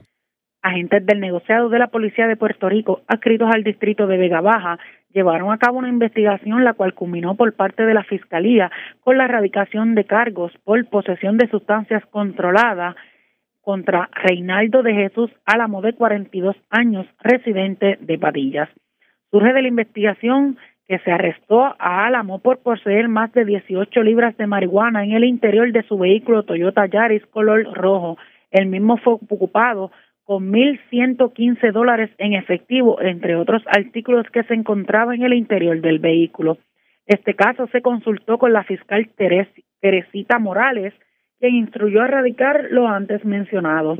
Fue llevado ante la juez María de Jesús del Tribunal de Bayamón, quien determinó causa señalando una fianza global de 50 mil dólares, la cual prestó. El caso fue investigado por el agente Joel Correa, adscrito al Distrito Policiaco de Vega Baja. Y por otra parte, se investigó una querella de apropiación ilegal reportada en horas de la tarde de ayer en el área del estacionamiento de la gasolinera Puma, que ubica en la avenida González, en Guaynabo, donde alegó una mujer de 29 años que dos individuos entraron al establecimiento y se apropiaron de varios artículos de tabaco, los cuales se encontraban en, en el interior de dos vitrinas en cristal. Luego se marcharon. Esta propiedad está valorada en dos mil dólares aproximadamente. El agente Daniel Morales, adscrito al distrito de Juan Domingo, investigó preliminarmente y refirió a la División de Propiedad del Cuerpo de Investigaciones Criminales de Bayamón, quienes continuarán con la investigación. Buenas tardes. Y buenas tardes para usted también. Gracias, era Wanda Santana, oficial de prensa de la policía en Bayamón de la zona metropolitana. Vamos al sur de Puerto Rico. Las autoridades radicaron cargos criminales contra un sexagenario residente de Guánica. Esta fue la persona que dijo que le habían robado 520 dólares en efectivo en medio de un robo domiciliario y resultó que el evento no había ocurrido y que fue que él dijo eso porque como le debía una vela a cada santo, pues quería eh, librarse de las deudas. Información con Alexandra Negrón, oficial de prensa de la Policía en el Sur. Saludos, buenas tardes. Buenas tardes. ¿Qué información tenemos? Agentes del negocio de la Policía de Puerto Rico adscritos a la División de Propiedad, Robo, Agresiones y Personas Desaparecidas del CIC de Ponce realizaron una investigación que culminó en la erradicación de cargos criminales por parte del Departamento de Justicia por el delito de brindar información falsa a la policía contra Ramón L. Bonilla Caraballo, de 61 años y residente de Guánica, por unos hechos ocurridos el 22 de noviembre del año en curso en la barriada de Esperanza, calle 2, número 73, en Guánica. De acuerdo a la investigación, Bonilla Caraballo se querelló ante agentes del distrito de Guánica manifestando que había sido víctima de robo donde alegaba que mientras se encontraba en su residencia, un individuo portando un objeto punzante, haciendo uso del mismo, lo golpeó en el área de la cabeza en varias ocasiones y lo despojó de 520 dólares en efectivo. También argumentó que en un descuido el agresor se armó de un cuchillo y la agredió en el área del brazo. Luego de la investigación realizada por el agente René Rodríguez, adscrito a la División de Robos del Cuerpo de Investigaciones Criminales de Ponce, al, al entrevistar al querellante se percató de serias incongruencias en la versión del mismo, resultando ser falsa ya que admitió que estos hechos no habían ocurrido. El caso se consultó con el fiscal Guillermo Figueroa, quien radicó cargos por violación al artículo 268 del Código Penal, declaración o alegación falsa sobre delito. La prueba se presentó ante la juez María Teresa Hernández del Tribunal de Ponce, quien determinó causa para arresto fijando una fianza de 10 mil dólares, la cual prestó, quedando en libertad hasta el día de la vista preliminar. Muy buenas tardes. Y buenas tardes para usted también. Era Alexandra Negrón, oficial de prensa de la policía en el sur del país. Vamos a más noticias del ámbito policíaco porque el presidente de la Asociación de Miembros de la Policía, José Taboada de Jesús, felicitó públicamente al comisionado de la policía, el coronel Antonio López Figueroa, por los recientes incautamientos o confiscaciones de material de pirotecnia ilegal que hiciera la policía de Puerto Rico y a la vez está solicitando que se aceleren las investigaciones producto de las confidencias que tiene la uniformada y que envuelven a un grupo de personas que se dedican a vender y distribuir material de pirotecnia. De hecho, el líder de los policías de Puerto Rico dijo que la entrada ilegal de pirotecnia en la isla es un serio problema de logística criminal y se estima que el pasado año los puertorriqueños invirtieron cerca de 25 millones de dólares en artefactos explosivos que fueron quemados en menos de 15 días, mayormente en minutos antes de la despedida de año. La entrada de esta mercancía pues se hace por los muelles que administra puertos Y los, los contenedores vienen de lugares tan lejos como Singapur, China, Japón y Taiwán, aunque se han identificado explosivos de fabricación en la India. La red le informa. A la pausa, regresamos a la parte final del noticiero estelar de la red informativa. La red le informa. Señores, regresamos esta vez a la parte final del noticiero estelar de la red informativa. ¿Cómo se encuentra Estados Unidos? ¿Cómo está el mundo a esta hora de la tarde? Vamos en vivo a ADN, nos tienen un resumen completo sobre lo más importante acontecido en el ámbito nacional e internacional. Continúan las negociaciones para extender aún más la tregua en la franja de Gaza mientras el alto el fuego temporal entra en su último día. El secretario de Estado de Estados Unidos, Anthony Blinken, habló en la mañana del miércoles en una conferencia de prensa que brindó la OTAN en la ciudad de Bruselas al tiempo que se prepara para regresar a Israel y Cisjordania. Nos enfocaremos en hacer todo lo posible para extender la tregua, de modo que podamos seguir recuperando a más rehenes israelíes y permitiendo el ingreso de más ayuda humanitaria. El martes, 30 mujeres y menores palestinos fueron liberados de prisiones israelíes después de que la organización Hamas liberó a 10 rehenes israelíes y dos ciudadanos extranjeros. Estas fueron las palabras expresadas por la activista y estudiante palestina Ruba Asi quien fue liberada el martes. Esta alegría está llena de dolor y sacrificio, pero también de una victoria garantizada. Este sentimiento no se puede explicar ni expresar con palabras. Tenemos la esperanza de que todos los reclusos palestinos vivan momentos como este y que nuestro heroico pueblo les dé la bienvenida. Tenemos la esperanza de que esta tregua se extienda a un alto del fuego permanente y deseamos la libertad de nuestro heroico pueblo. Los medios israelíes afirman que la reconocida activista palestina Ahed Tamimi, que fue detenida a principios de noviembre, podría ser puesta en libertad en un próximo intercambio de prisioneros palestinos por rehenes israelíes. Mientras tanto, la Sociedad de Presos Palestinos afirma que durante los primeros cuatro días de intercambio de prisioneros, Israel arrestó a 133 palestinos, casi tantos como los 150 que liberó. Entre los rehenes que quedan en Gaza hay un bebé de 10 meses y dos mujeres estadounidenses. Algunos habitantes de la franja de Gaza han regresado a las viviendas que anteriormente habían abandonado, al tiempo que deben enfrentar la destrucción total que dejaron los ataques israelíes. Una madre de Gaza dijo que utilizaba los escombros de su bombardeada casa para hacer fuego y cocinar. Las organizaciones de ayuda humanitaria, incluido el Programa Mundial de Alimentos, advierten que la franja sigue estando en riesgo de sufrir una crisis humanitaria aún peor y que es necesario que se envíe más ayuda humanitaria lo antes posible. Nuestro equipo fue testigo del hambre, la desesperación y la destrucción. Personas que no han recibido ningún tipo de ayuda en semanas y cientos de miles que se enfrentan a un riesgo inmediato de morir de hambre. El Programa Mundial de Alimentos espera que se prolongue esta tregua, que ofreció una oportunidad de alivio que podría allanar el camino para un periodo de calma más prolongado. El corredor humanitario seguro y sin obstáculos no puede interrumpirse ahora.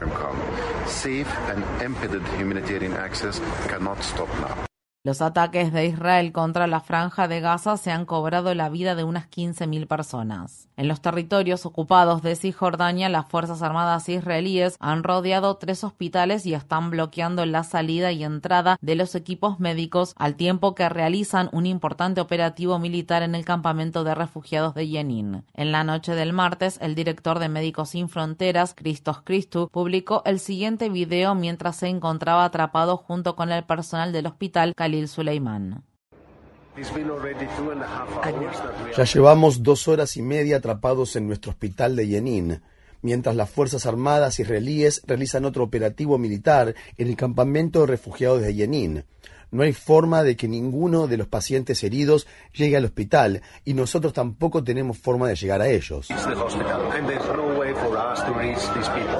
Cristo dijo que al menos dos palestinos murieron a causa de las heridas que sufrieron debido a que las ambulancias no pudieron llegar hasta ellos durante el bloqueo. Esto se produce en medio de informes que indican que soldados israelíes le dispararon en la mañana de miércoles a un niño palestino de nueve años en Jenin. Asimismo, las Fuerzas Armadas israelíes también destruyeron al menos dos viviendas en Jenin, así como carreteras y cañerías de agua y detuvieron a al menos 20 personas. Por su parte, organizaciones de Defensa de los Derechos Humanos afirman que en las últimas 24 horas Israel ha arrestado a 35 palestinos en los territorios ocupados de Cisjordania, incluido un niño de 12 años. Hiyama Wartani, uno de los tres estudiantes universitarios de ascendencia palestina que fueron baleados en un probable crimen de odio en el estado de Vermont, ha publicado un comunicado desde el hospital. Wartani, estudiante de la Universidad de Brown, dijo, es importante darse cuenta de que esto es parte de una historia más amplia. No soy más que una víctima de un conflicto mucho más amplio. Si me hubieran disparado en Cisjordania, donde crecí, el ejército israelí probablemente me habría negado los servicios médicos que me salvaron la vida. El lunes por la noche, los estudiantes de Brown interrumpieron una charla de la rectora de la universidad, Christina Paxson, durante una vigilia que realizaron por los estudiantes baleados y pidieron a la facultad que deje de invertir en compañías fabricantes de armas como Northrop Grumman, Raytheon y Textron. En los territorios ocupados de Cisjordania, los estudiantes y el personal de Ramallah Friends School, escuela a la que asistieron las tres víctimas del tiroteo, reflexionaron sobre el trágico incidente. Estas fueron las palabras expresadas por Lynn Al-Shehab, una estudiante del último año de la escuela.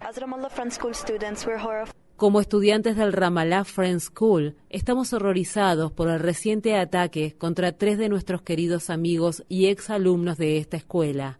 Como estudiantes de Ramallah Friends School, pedimos a las comunidades internacionales que lleven a cabo una investigación completa y exhaustiva sobre este ataque y pedimos que este ataque no sea desestimado ni ignorado de forma alguna.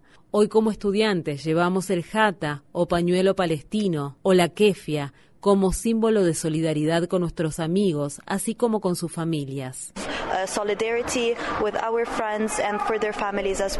Visite nuestro sitio web democracynow.org barra es para ver la entrevista que le realizamos a la directora de la escuela Ramallah Friends School, ahora secretaria general de la organización American Friends Service Committee en Estados Unidos, Joyce Aglowny. El martes, el senador demócrata del estado de Vermont, Peter Welch, pidió una extensión indefinida del alto el fuego en la franja de Gaza. Por su parte, el senador demócrata de Vermont, Bernie Sanders, aún no ha pedido un alto el fuego permanente. En Estados Unidos, el Comité de Acción Política de Charles Koch Americans for Prosperity Action ha decidido apoyar a Nikki Haley para las primarias republicanas de 2024. Charles Koch y su red de multimillonarios de derecha tienen como objetivo debilitar a Donald Trump, quien encabeza la contienda destinando decenas de millones de dólares y miles de voluntarios a todo el país para apoyar la campaña de Haley. Entre otras cosas, el Comité de Acción Política de Koch es conocido por bloquear los esfuerzos para para combatir la crisis generada por el cambio climático. La Corte Suprema del Estado de Texas escuchó el martes los alegatos de una demanda que busca impugnar la prohibición del aborto en casi todos los casos a nivel estatal. La atención médica le ha sido negada a las personas aun cuando padecían graves complicaciones. Asimismo, estas se han visto obligadas a llevar a término embarazos no viables, a menudo poniendo en riesgo su salud. Estas fueron las palabras expresadas por Molly Dwayne, abogada principal del Centro para los Derechos Reproductivos, la organización que presentó la demanda en nombre de 22 pacientes y médicos. Los dos últimos años representan una aberración en relación a una práctica centenaria de Texas que permitía que los médicos utilizaran su criterio para practicar abortos en caso de que fuera necesario hacerlo para preservar la vida de sus pacientes. Las prohibiciones del aborto tal como existen hoy en día someten a médicos como mis clientes a las penas más extremas imaginables, cadena perpetua y pérdida de su licencia médica. Y aunque técnicamente existe una excepción médica a las prohibiciones, nadie sabe lo que esto significa y el Estado no nos lo va a aclarar. No one knows what it means, and the state won't tell us. El presidente de Panamá dijo el martes que se cerrará una disputada mina de cobre a cielo abierto de propiedad extranjera que ha estado en el centro de las recientes protestas que se han realizado a lo largo del país. El anuncio se produjo apenas horas después de que la Corte Suprema de Panamá declarara inconstitucional un contrato de 20 años que había sido aprobado entre el gobierno de Panamá y la mina a principios de 2023. Los manifestantes habían dicho que el nuevo contrato para la mina Cobre Panamá, que es propiedad de la compañía compañía canadiense First Quantum Minerals se llevó a cabo de manera apresurada, con poca participación ciudadana y falta de transparencia.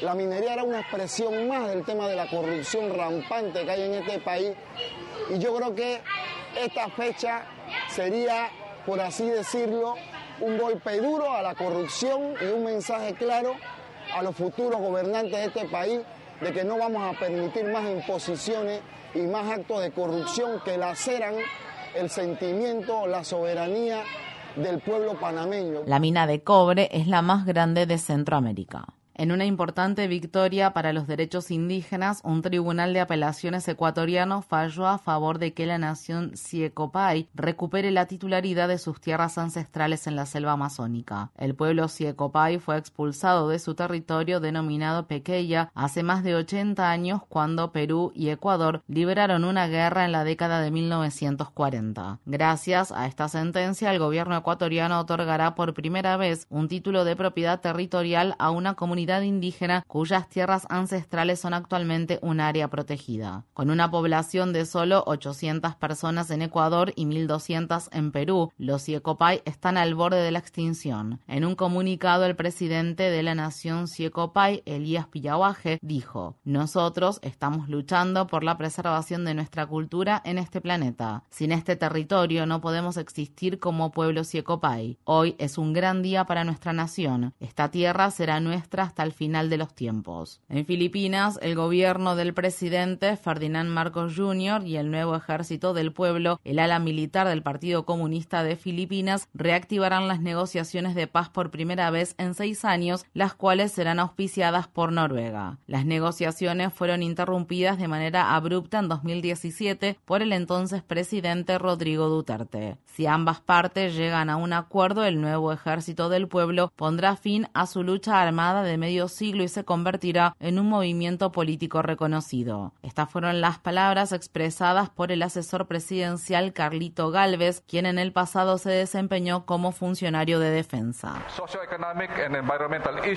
Debido a los problemas socioeconómicos y ambientales, al igual que las amenazas extranjeras que enfrenta el país en relación a su seguridad, las partes reconocen la necesidad de unirse como nación para abordar de manera urgente estos desafíos y resolver los motivos del conflicto armado.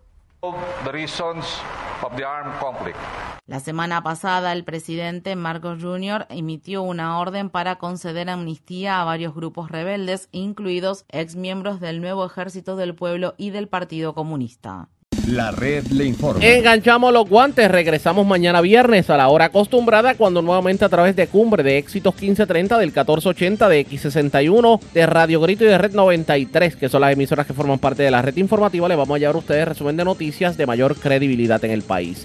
Recuerde que si usted no tuvo la oportunidad de escuchar el noticiero por la radio, puede entrar a nuestra plataforma de podcast, Red Informativa PR, en cualquiera de las plataformas de podcast disponible, tanto en Spotify como en Apple Podcast, como en Google Podcast, como otras tantas en Anchor. Y pueden escuchar en cualquier momento, en cualquier parte del mundo, el noticiero de hoy de la Red Informativa. Yo regreso mañana, hasta entonces, que la pasen bien.